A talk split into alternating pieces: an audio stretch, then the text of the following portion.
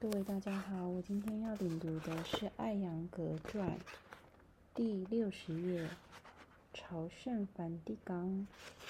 一九六六年，当我准备去欧洲教学的时候，我的学生洛伯神父建议我将瑜伽之光寄给教皇。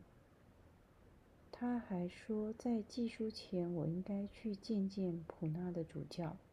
于是我去拜见了主教，他递了一杯茶给我，我们谈起了瑜伽。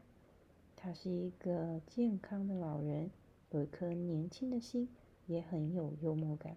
他说的第一句话便是：“我对瑜伽一窍不通，但你看起来不像个瑜伽师。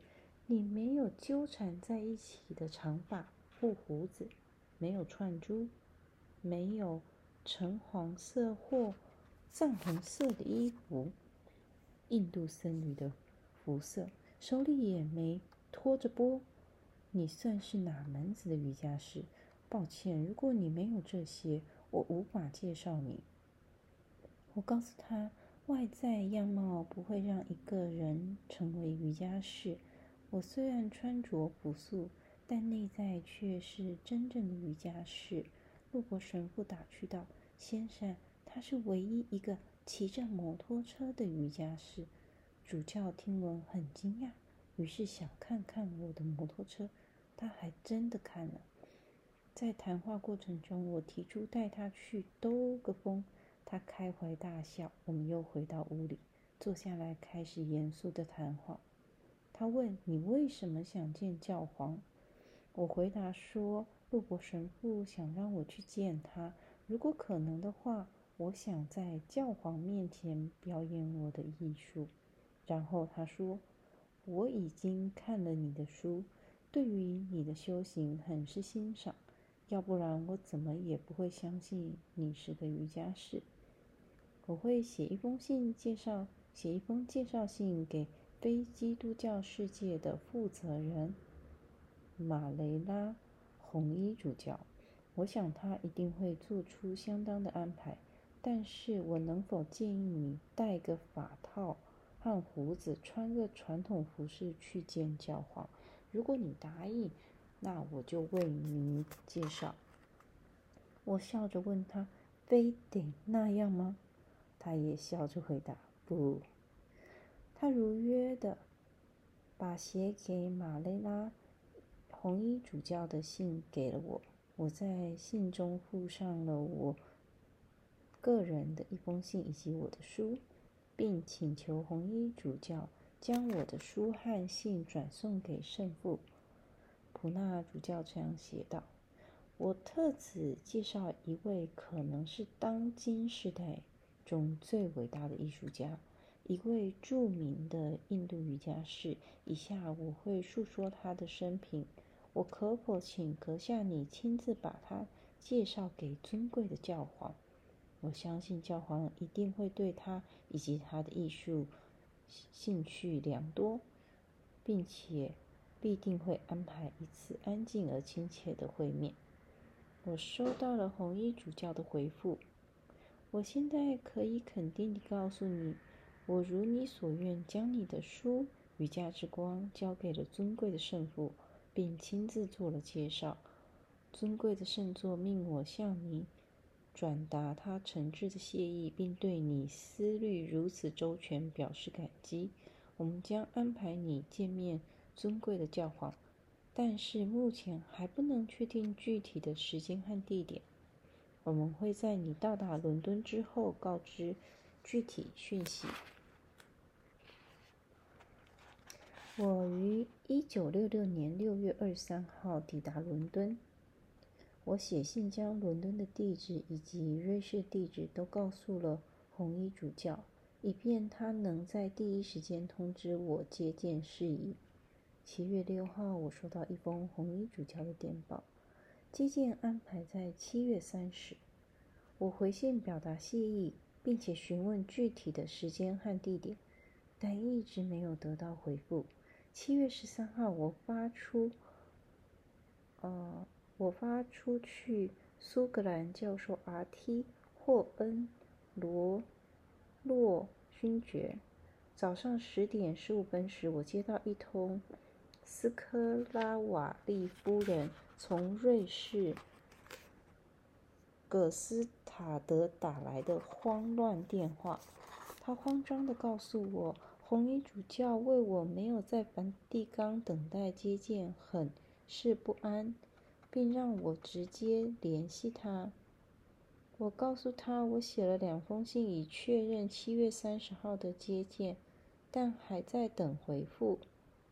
在电报上说，的确是七月三十，而不是十三。当我在伦敦住处的主主人开车送我去机场时，我请他打电话到梵蒂冈，读一下我收到的电报，并请求原谅，并且争取另一次接见的机会。在机场，我恰好碰到了另外一个学生哈森夫人。我又请他帮我写一封信给红衣主教，请求他安排另一次接见。我还从爱丁堡写信给红衣主教，表达我因为电报时间的失误而错失良机的心痛的痛心，并且祈求获得谅解。七月十八，我收到马雷拉红衣主教的电报，教皇接见可以安排在二十日或二十七日。选择适合你的时间，并马上将选择的时间电报告知。我联系了所有的朋友，告诉大家这个好这一喜讯：教皇已经同意接见我，梵蒂冈之门为我打开。这就意味着天堂之门为我打开。我于七月二十六号从伦敦出发，已完成的我历史使命。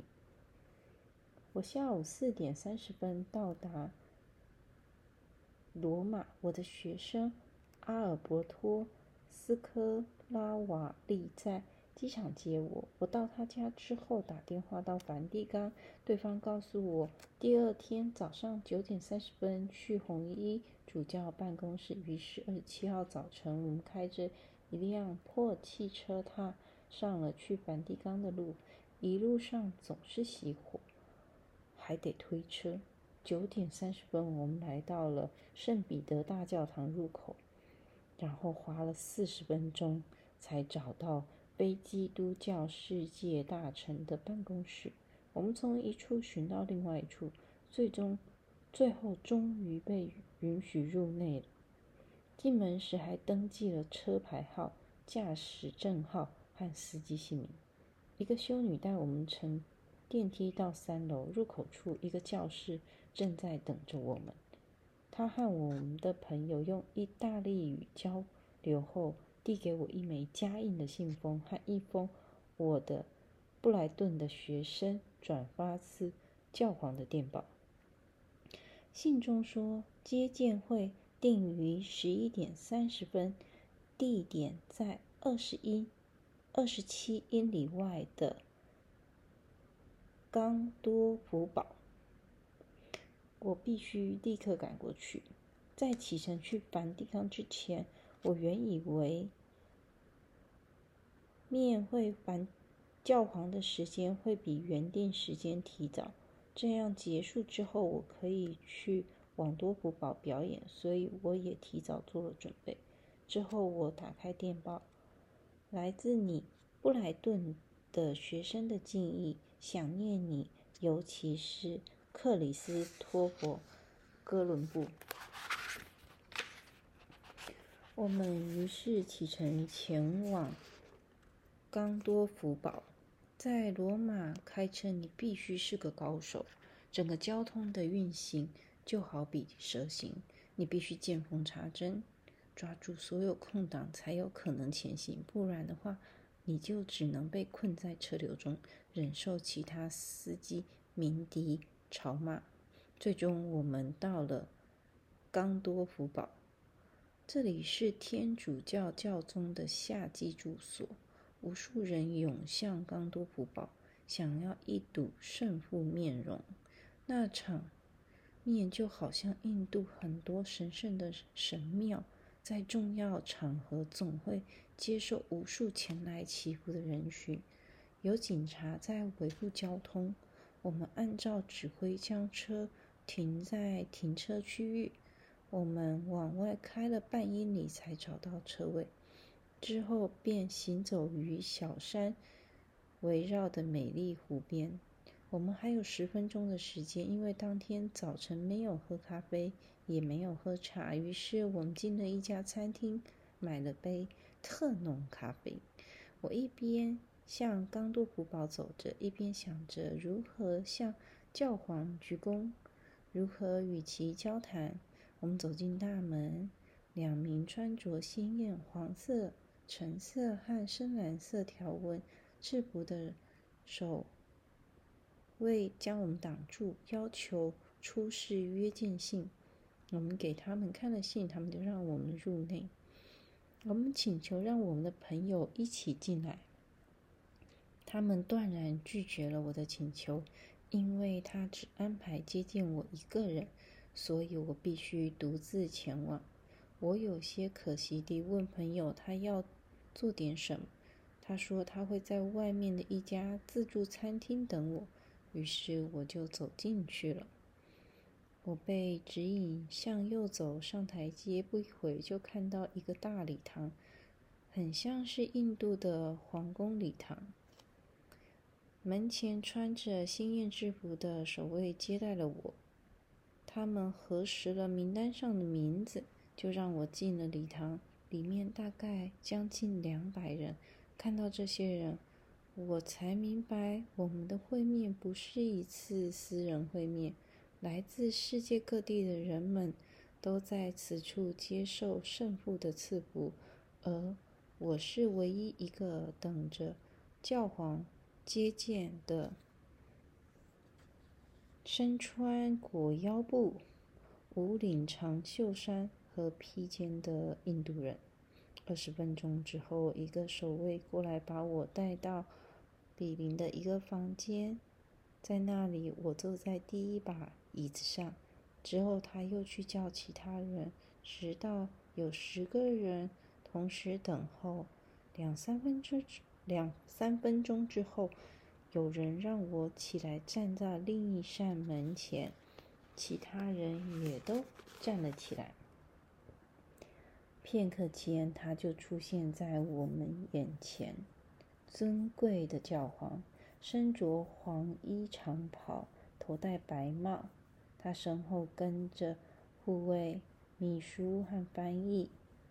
我手交，我交叠双手向他鞠躬。他温暖慈爱地走向我，紧紧握住我的双手，说：“我爱印度，也爱印度人民。我很喜欢你的书，你是一个实至名归的教授和指导者。”面对你这样一位掌握如此艺术的人，我还能说什么呢？我用我的心祝福你，希望你好。听闻你在你的艺术中成绩卓越，我再次祝福你。我问他能否给我一个机会为他展示我的艺术。他的翻译把我的话翻成意大利文。教房。教皇回答说：“尽管他很想看一看，但是他没有时间安排此事。”他说：“我看了你的书，很好。”我又送了几本萨杜维斯瓦尼的书和一根檀木杖给他。他把书递给他的秘书，拿着那根檀木杖，手指轻轻摸了摸，又闻了闻，然后说道：“妙。”好，真好。他又把手杖递给了秘书，对我说：“我想送个此次会面的纪念品给你。”他转向身旁的秘书，于是秘书递过来一个盒子。教皇将盒子打开，内有一枚铜制纪念章，一面是他的头像和题字。圣保罗六世任期第三年，另一面是罗马城和 Maras Davas，意思为我的手指指引我。他微笑着将此铜章递给我，再一次握紧我的双手，说：“我祝福你的事业。我再一次请求他允许我在他呈现，我为他呈现我的体式。他说我很想看，但是没有时间。